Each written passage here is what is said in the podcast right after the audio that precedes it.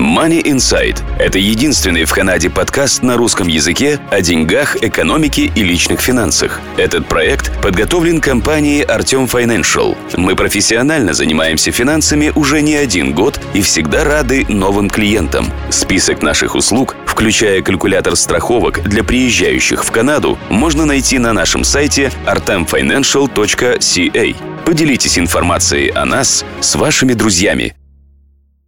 Добрый день, слушатели подкаста Money Insight, вашего подкаста о деньгах, экономике и личных финансах. В студии нахожусь я, Артем Бычков. Сегодня у нас будет беседа на тему бизнеса, на тему бизнес-соглашений, что это такое, с чем это едят, как обычно. Сегодня у нас в гостях гость, который уже не раз присутствовал в нашей программе, адвокат Глеб Малиновский. Глеб, добрый день. Добрый день. Окей. Я начну тогда с вопросов, поскольку многие уже тебя видели, слышали, я не буду э, задавать тебе вопрос, чем ты занимаешься. Если вы не знаете, послушайте предыдущие подкасты. В любом случае мы с Глебом это также обсудим в конце э, подкаста. Я начну с первого вопроса. Что такое shareholder agreement и часть shareholder agreement buy-sell? Э, когда это нужно, как это прописывается, для кого это нужно, в каких случаях бизнесу это необходимо просто, в каких случаях это вообще абсолютно не нужно. Shareholder Agreement – это акционерное соглашение, которое включает э, в себя много разделов, а buy-sell – один из этих разделов. И Shareholder Agreement э, включает разделы, где акционеры прописывают свои взаимоотношения в процессе работы. То есть это очень важный документ, который я рекомендую составлять. За двумя исключениями я рекомендую составлять всем компаниям. Исключение – это только если один акционер. Понятно, здесь особо не, не о чем договариваться и не с кем. И второе исключение – это когда компанию основывает, допустим, один акционер, и он списывает как акционера свою супругу. Здесь для мужа и жены я считаю, что акционерное соглашение в принципе не надо, потому что отношения между ними регулируются семейным кодексом в первую очередь и в основной э, степени. Во всех остальных случаях если два или больше человек основывают компанию, я настоятельно рекомендую, чтобы было заключено такое соглашение. Третье исключение, может быть, я добавлю, если это компания, где э, есть один э, основной акционер, и там просто дали 1 или 2 процента акций э, какому-то работнику просто чтобы в качестве мотивации. Тогда вы можете не делать это акционерное соглашение, потому что у этого человека, у кого 1 или 2 процента акций, вы и так можете все большинством э, все сами решать. Uh-huh. Вот. Во всех остальных случаях это очень рекомендуемый документ. Какая разница между shareholder agreement и buy-sell? Buy-sell – это составляющая часть э, shareholder agreement – Buy-sell – это э, там прописывается то, на каких условиях происходит и в каких случаях происходит выкуп акций одним акционером у другого. И таких случаев может быть несколько. Они разделяются как бы на случаи, которые, где происходит э, выкуп, например, по рыночной цене, и случаи, где выкуп может происходить по цене отличной от рыночной цены. Uh-huh. И обычно так вот э, а первый случай это смерть одного из акционеров, и это одно из условий, когда другой акционер, соответственно, выкупает долю умершего, выплачивая деньги семье умершего. Потому что семья обычно наследует акции умершего человека, и чтобы они не стали акционерами, компании, и им это, скорее всего, неинтересно. И они заинтересованы в том, чтобы оставшиеся акционеры или компания выкупили их акции по рыночной цене, и они двигаются дальше по жизни, компания двигается дальше по своим бизнес-планам. Вот это одна ситуация.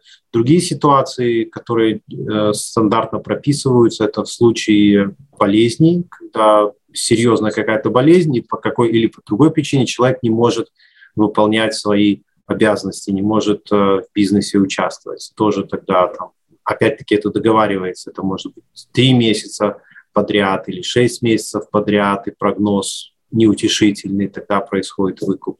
Например, человек в тюрьму попал, в этом случае может происходить выкуп. Человек банкротство объявил, в этом случае может происходить выкуп. Развод, как бы в этом случае может происходить. То есть вот это такие ситуации, как бы, которые прописываются Опять-таки там много деталей, как происходит выкуп, по какой цене, обязательный выкуп или акционеры решают, производить его или не производить. А, может временной лимит быть поставлен, когда акционеры должны решить, будут они выкупать или не будут выкупать акционера. То есть это все в соглашении прописывается, но это дает э, уверенность акционерам, то, что каждый из них, они сами знают, с чем они имеют дело. Окей. Okay. Э, я добавлю от себя, что обычно buy-sell agreements делаются вместе со страховым агентом и с адвокатом. Адвокат составляет соглашение, что будет в случае смерти, что будет в случае недееспособности человека, что будет, если человек просто решил выйти из бизнеса и продать свои акции. И в случае непредвиденных обстоятельств, таких как смерть или недееспособность, компания делает страховку на жизнь одного из акционеров или каждого акционера. И, соответственно, если это происшествие происходит, то страховая компания выплачивает страховку или бизнесу, или человеку напрямую, в зависимости от того, как структуризировали это. И таким образом у компании появляются деньги или у человека появляются деньги, чтобы выкупить акции и чтобы все были довольны. И у компании появляются акции, и все акционеры, кто становятся полными акционерами, если это, предположим, 33, 33, 33 процента, они тогда становятся 50 на 50, и третий человек выходит из бизнеса, и у него есть деньги, если он стал неспособным, или у семьи есть деньги, если он умер. А, то есть, когда вы будете делать такое соглашение, скорее всего, вы будете его финансировать за счет страховки. То есть вы не обязаны, но это часто делается. А тогда, Глеб, у меня к тебе вопрос. Что происходит, если это на, на обоюдном согласии один человек решил выйти из бизнеса, то есть не он не заболел, он не умер, он просто решил продать свою часть бизнеса второму партнеру – как тогда происходит? Что прописывается в buy-sell agreement? Как вообще считается стоимость компании? На каких условиях человек будет выходить? А, да, в акционерном соглашении это мы идем дальше по списку условий, как бы что включается в акционерное соглашение. В акционерном соглашении стандартно прописывается а, ограничение на продажу акций.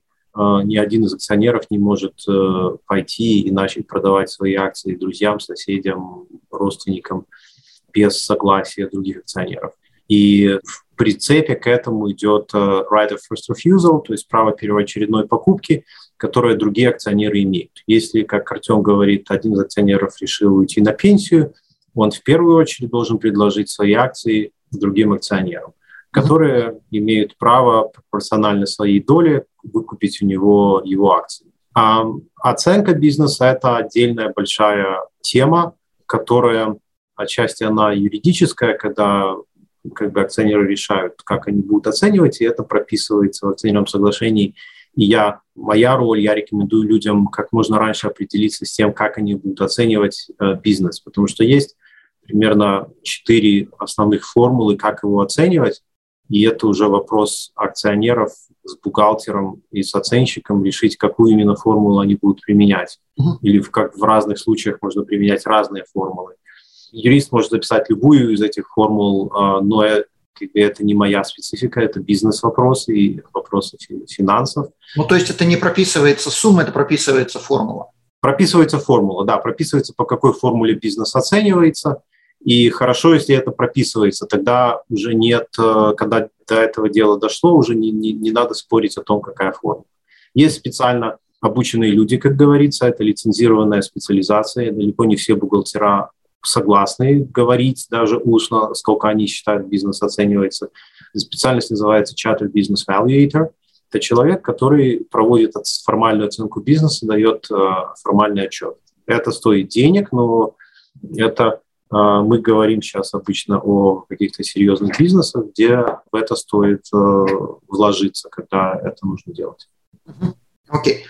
Okay. Как финансируется обычно, если у человека нету денег или у бизнеса нет денег, как финансируется, если, предположим, один из партнеров умер, что...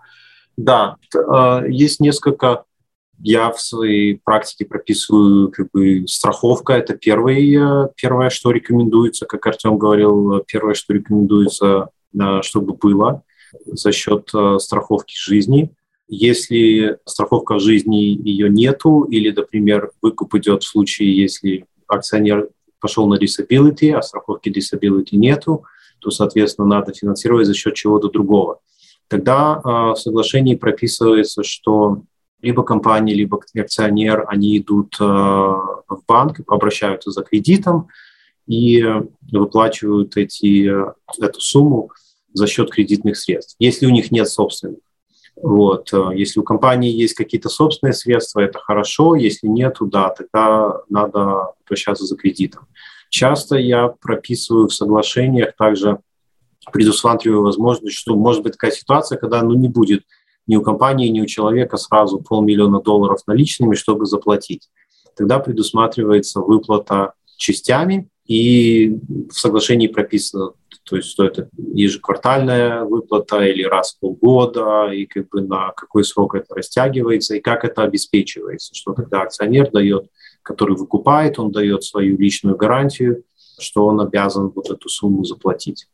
Но здесь еще один момент, я подозреваю, поправь меня, если я не прав, я подозреваю, что вот эта часть, которая выплачивается акционеру за счет денег бизнеса, она будет налогооблагаемая для получателя. Здесь, э, как канадцы любят говорить, it depends, потому что зависит от того, является ли компания, о которой мы говорим, CCPC, Canadian Control Private Corporation. Если она является таковой, и акционер физическое лицо, тогда он попадает под uh, Lifetime Capital Gains Exemption, который в данный момент примерно 890 тысяч. И это если первые 890 тысяч от цены акций, они не подпадают под налогообложение. Okay. Вот, но вопрос, соответственно, бухгалтеру или является ли компания Canadian Control Private Corporation. Потому что там в uh, Income Tax Act там очень четкие критерии, как какие бизнесы подпадают в это, какие нет. Окей. Okay. То есть в таком случае это как бы выкупается, акции выкупаются, и за счет того, что акции выкупились бизнесом, то человек получил вот этот свой capital gain exemption на первые грубо 800 тысяч, не заплатил налогов. Окей, хорошо. Я добавлю, что если человек получает страховку жизни, то или вся страховка жизни, или большая часть страховки жизни будет не налогооблагаема в зависимости от того, как это было структуризировано. То есть невозможно сказать, все ли будет не налогооблагаемо или большая часть налогооблагаема, потому что это зависит от того, как это делали. Или человек лично это получил, или бизнес это получил и выплатил потом человеку. Тогда э, следующий вопрос. Сколько стоит написать такое э, shareholder agreement и всегда ли туда включают buy-sell agreement, сколько это стоит все в целом? Э, понятное дело, что сумма будет приблизительная, потому что у каждого будет это свое. Какой диапазон вообще расценок? Да, я сейчас быстренько скажу, что туда еще включено, чтобы те, кто будет смотреть и слушать, чтобы они понимали, что то, что мы уже упомянули, это далеко не все. Там включаются вещи, которые, где люди прописывают, э, как они управляют компанией. Они отдают все свое свободное время этой компании или нет. Какие решения могут принимать единолично акционер, какие они должны принимать совместно. Какие решения можно принять большинством голосов, какие решения требуется единогласное согласие всех акционеров роли можно прописать, кто за что отвечает. Разрешение спорных вопросов, например, путем через shotgun clause, когда люди не могут, два акционера или три акционера не могут договориться и уже не могут работать вместе. То есть все это прописывается, и плюс как бы сопутствующие как бы всякие детали и так далее. Все это прописывается. И цена, ну, скажем так, э, сейчас то, что если мы говорим, допустим, о рынке Альберты, Калгари и Эдмонтон, то а, акционерное соглашение для двух акционеров это где-то начинается от 2000 а, долларов. От, от, от 2000 долларов, да. Это включает в себя вот встречу с адвокатом, консультацию, составление документа, пройти по этому документу, объяснить, что это как, внести какие-то изменения туда, то есть довести этот документ от начала до подписания, где-то будет стоить от, от 2000 э, долларов.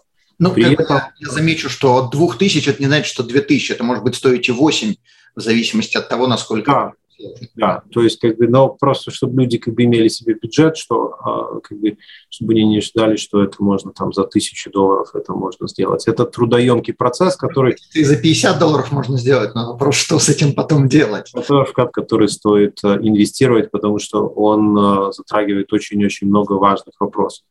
И ну, конечно, сразу... если возникают какие-то разногласия, то потом это будет стоить намного дороже, чем 8 или 5. Э, да, да, да, сразу скажу, что у меня были дела спорные, когда нету акционерного соглашения, и акционеры 50 на 50 то это легко занимает 4-5 лет э, переговоров и судебных разбирательств, стоит и 20 тысяч, и 30 тысяч, и больше. И сколько угодно, да. Решить и сделать этот бизнес-развод, как говорится. Ну, э, я называю это адвокат становится третьим шерохолдером. который получает просто треть. Ну, как бы имеется в виду вся система, не только конкретный адвокат, но вся эта система э, суда, перетягивания из одного другое. Окей, хорошо.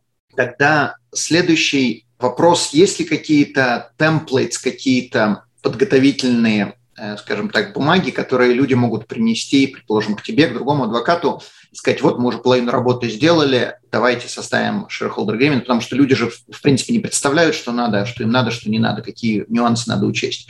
Где-то можно скачать какой-то sample, чтобы уже подготовиться? Скачать наверняка можно.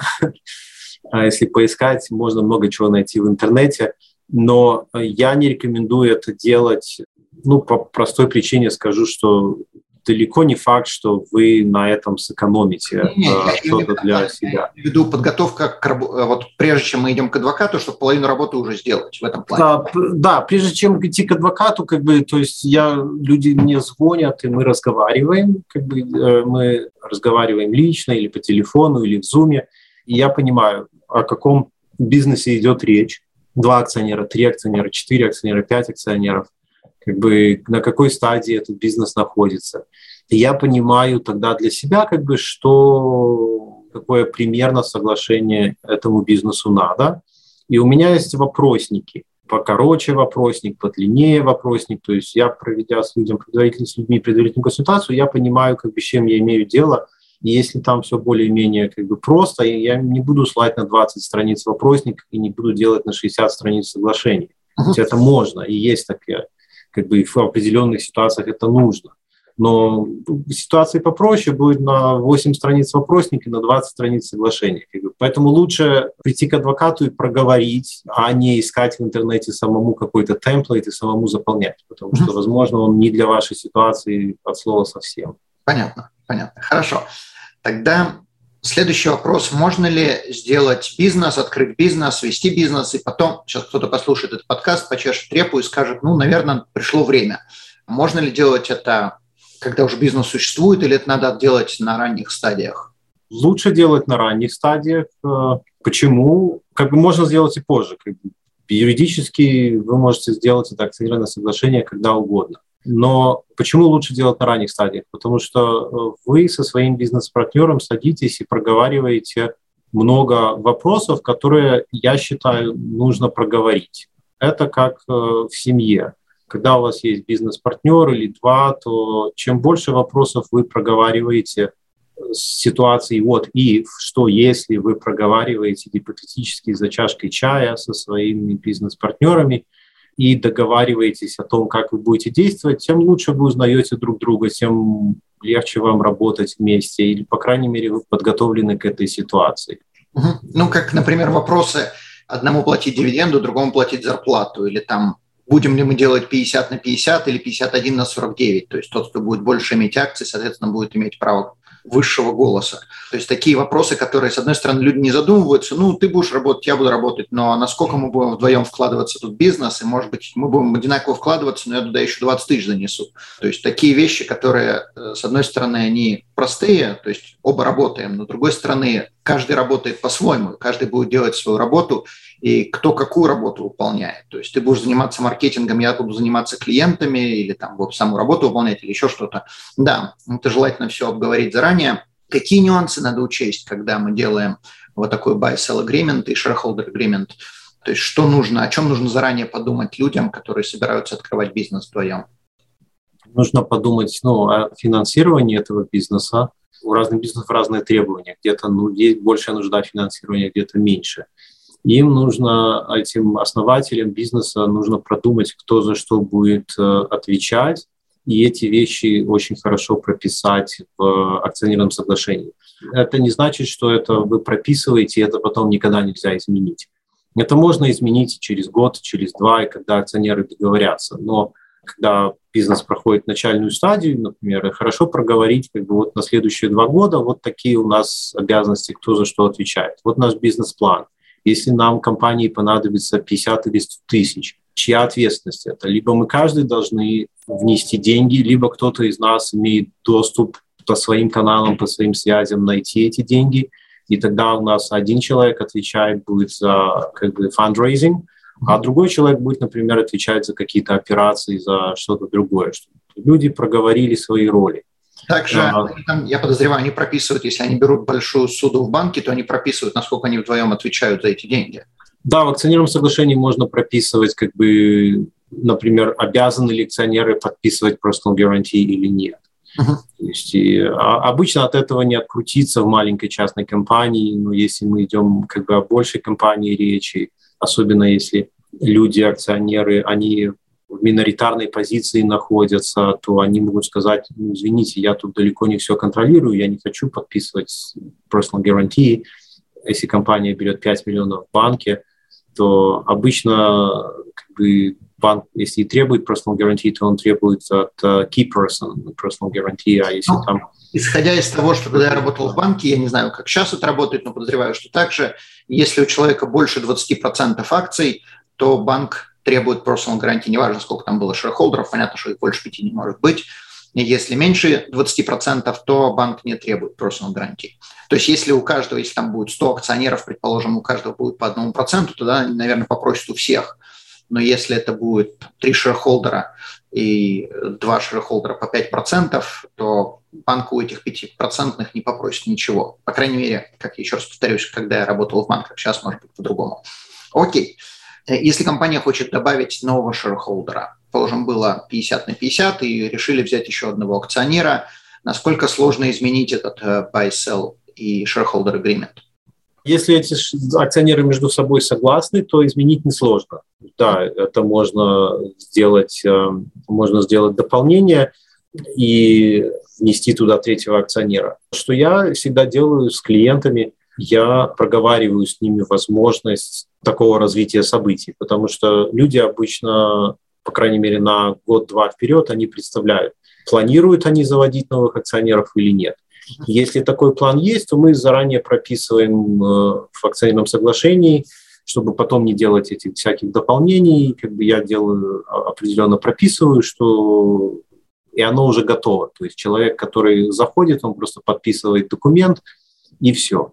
Иногда у людей как бы нет, люди говорят, нет, это только мы двое, мы никого не планируем, и, соответственно, я тогда акционерным соглашением как бы ничего такого и не, и не прописано. Ну и как бы э, это изменение не, там не только соглашение, это изменение как бы в корпоративной структуре компании, там надо ее минетбук немножко подправить, что опять-таки я могу сделать это э, не очень трудоемкий процесс. Окей. Okay.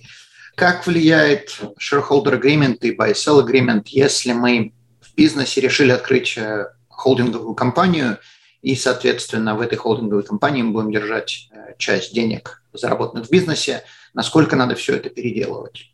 Опять-таки, я проговариваю с людьми этот процесс, и э, если они ну, предвидят такую ситуацию, то да, там есть более унифицированное акционерное соглашение, где можно прописать, что акционер может быть юридическое лицо, физическое лицо и так далее – вот. Если это не прописано, то, опять-таки, сделать изменения к акционерному соглашению – это не очень сложно. То есть, если все согласны, это больше технический вопрос, как бы все это прописать в акционерном соглашении. То есть, это какое-то время, но это не очень сложно. Там больший вопрос для акционеров будет э, сделать соглашение, как бы они называются rollover agreements – когда акции физическое лицо передает на компанию, какие налоговые последствия, как бы вот здесь вот это будет больше стоить, э, потому что это больше кусок работы и для корпоративного адвоката, и для бухгалтера, и налогового адвоката, как бы как все это перевести с физического лица на юридическое с наименьшими налоговыми последствиями для акционера. Окей. Okay. Я замечу, для тех, во-первых, кто не знает, что такое холдинговая операционная компания, по большому счету и то, и другое – это корпорация с точки зрения э, закона и та корпорация, и эта корпорация. Но холдинговая компания занимается, э, в соответствии со своим названием, она занимается тем, что она держит деньги. Операционная компания зарабатывает, холдинговая держит, и из одной компании мы определенным способом переводим в другую. Замечу, что эти вещи надо планировать очень-очень заранее, потому что если вы собираетесь добавлять холдинговую компанию, менять всю структуру бизнеса, а скорее всего это будет поменено, то это может стоить очень больших денег и с точки зрения того, что нужно будет платить налоги, или если вы хотите избежать налоги, то это будет переделывать налоговый адвокат, и только он. А бухгалтера очень часто этим не занимаются. Это будет стоить 20, 30, 50, а может быть и 100 тысяч долларов, э, чтобы переделать, в зависимости от того, насколько у вас большой и сложный бизнес. Поэтому планируйте холдинговые компании заранее. То есть холдинговая компания означает, что вы будете зарабатывать деньги в бизнесе и не вытаскивать все деньги, а часть денег оставлять, чтобы их э, инвестировать каким-либо способом. Окей. Как мы уже говорили э, на эту тему, тем не менее, я еще раз хочу затронуть, как развод влияет на shareholder agreement, как мы это прописываем, какие происходят изменения с точки зрения бизнеса если ситуация находится на такой стадии, что один акционеров находится в состоянии развода, то отношения между супругами регулируются семейным правом. По-разному эти законы называются в разных провинциях, но принцип один во всей Канаде. Про Квебек сразу не говорю, не знаю, но вся остальная Канада, принцип один, все регулируется, отношения между супругами регулируются семейным правом. И опять-таки отложим в сторону ситуацию, когда у них есть брачный контракт, там может быть свои а, отношения. Но если как бы брачного контракта нету, то эта компания считается совместно нажитым имуществом, и супруг претендует э, на 50% доли этого акционера в компании. То есть если у акционера 50% в компании, супруг претендует на половину от этих 50%, то есть 25%. И суд как бы скажет, тут не о чем разговаривать. Там, допустим, люди в браке, один из э, супругов э, открыл компанию, вот э, там 10, 15, 20 лет, значит, этой компании, потом э, происходит развод, и да, второй супруг говорит, да, то, что там твоя доля в этой компании, мне половина суд присудит э, запросто. Поэтому-то и прописывается в акционерном соглашении право выкупа в этих ситуациях, чтобы компания не оказалась с акционером, которого они не ожидали и не хотят и так далее. Поэтому прописывается право выкупа, опять-таки оговаривается, по какой формуле считается акции, как происходит оценка компании, выплачиваются деньги этому акционеру, а ты, акционер, уже иди со своим супругом, там вы разбираетесь, делите имущество и так далее. В акционерном соглашении также можно прописать право повторного входа, когда все вопросы решили, пыль улеглась там, как бы можно прописать, что да, вот этот акционер может зайти обратно, стать акционером в компании. То есть, опять-таки, это по согласию сторон.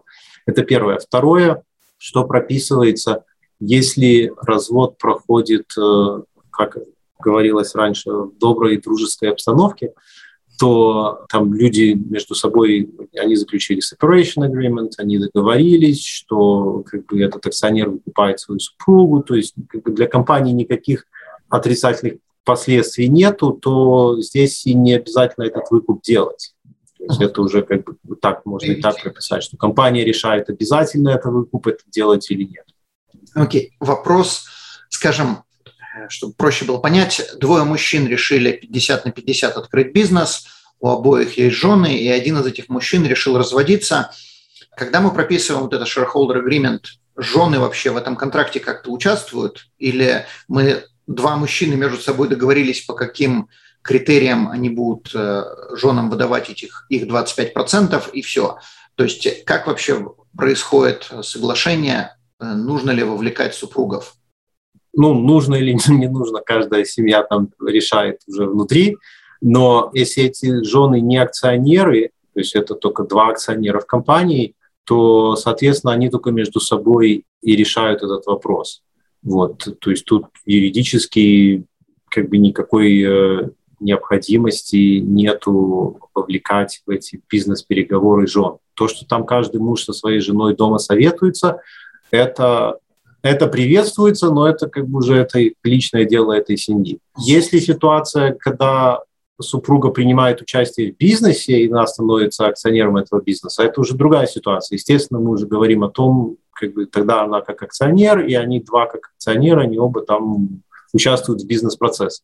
Окей. Okay. Меня просто интересовал вопрос, если один из них разводится, они все это в shareholder agreement прописали, как жена получит деньги, но жена приходит и говорит, да, мне положено 25%, но меня совершенно не устраивает формула, по которой вы прописали это в shareholder agreement что происходит тогда. То есть тогда это идет в суд, и суд решает, как это будет.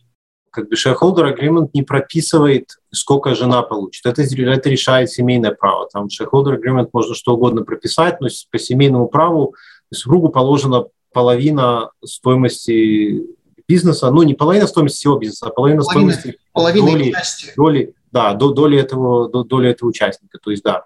И формулу можно прописать в shareholders agreement. И формула в любом случае должна быть fair market value. А, окей. И, да, то, то есть это естественно, если там прописано, что оно по какой-то другой непонятной цене, как бы, то тогда, естественно, суд, через суд это можно оспорить. Если это fair market value, как я говорил, есть несколько подходов, как этот fair market value считать, то здесь проблем быть не должно, за исключением того, что да, есть такой подход, как бы, когда бизнес оценивается по, по принципу гаражной распродажи. То есть все, все быстро сейчас взять и поделить по таким ценам ниже плинтуса. Опять-таки, если такое прописать, тогда тоже будут вполне обоснованные вопросы, а почему это вы в случае, например, развода считаете бизнес, цену бизнеса по такой цене, а в случае там другом по, по цене, которая даст результат на два, в два раза выше. Это тоже будет, естественно, обоснованный вопрос. То есть и такое тоже, не, скорее всего, в суде не полетит. Uh-huh. Окей, тогда у меня последний вопрос мы обсудили shareholder agreement, мы обсудили buy-sell. С какими вопросами клиентам к тебе обращаться? А может быть, эти вопросы, может быть, другие. И какими клиентами ты занимаешься? Те, которые живут в Калгари или в округе, в Альберте или в других провинциях?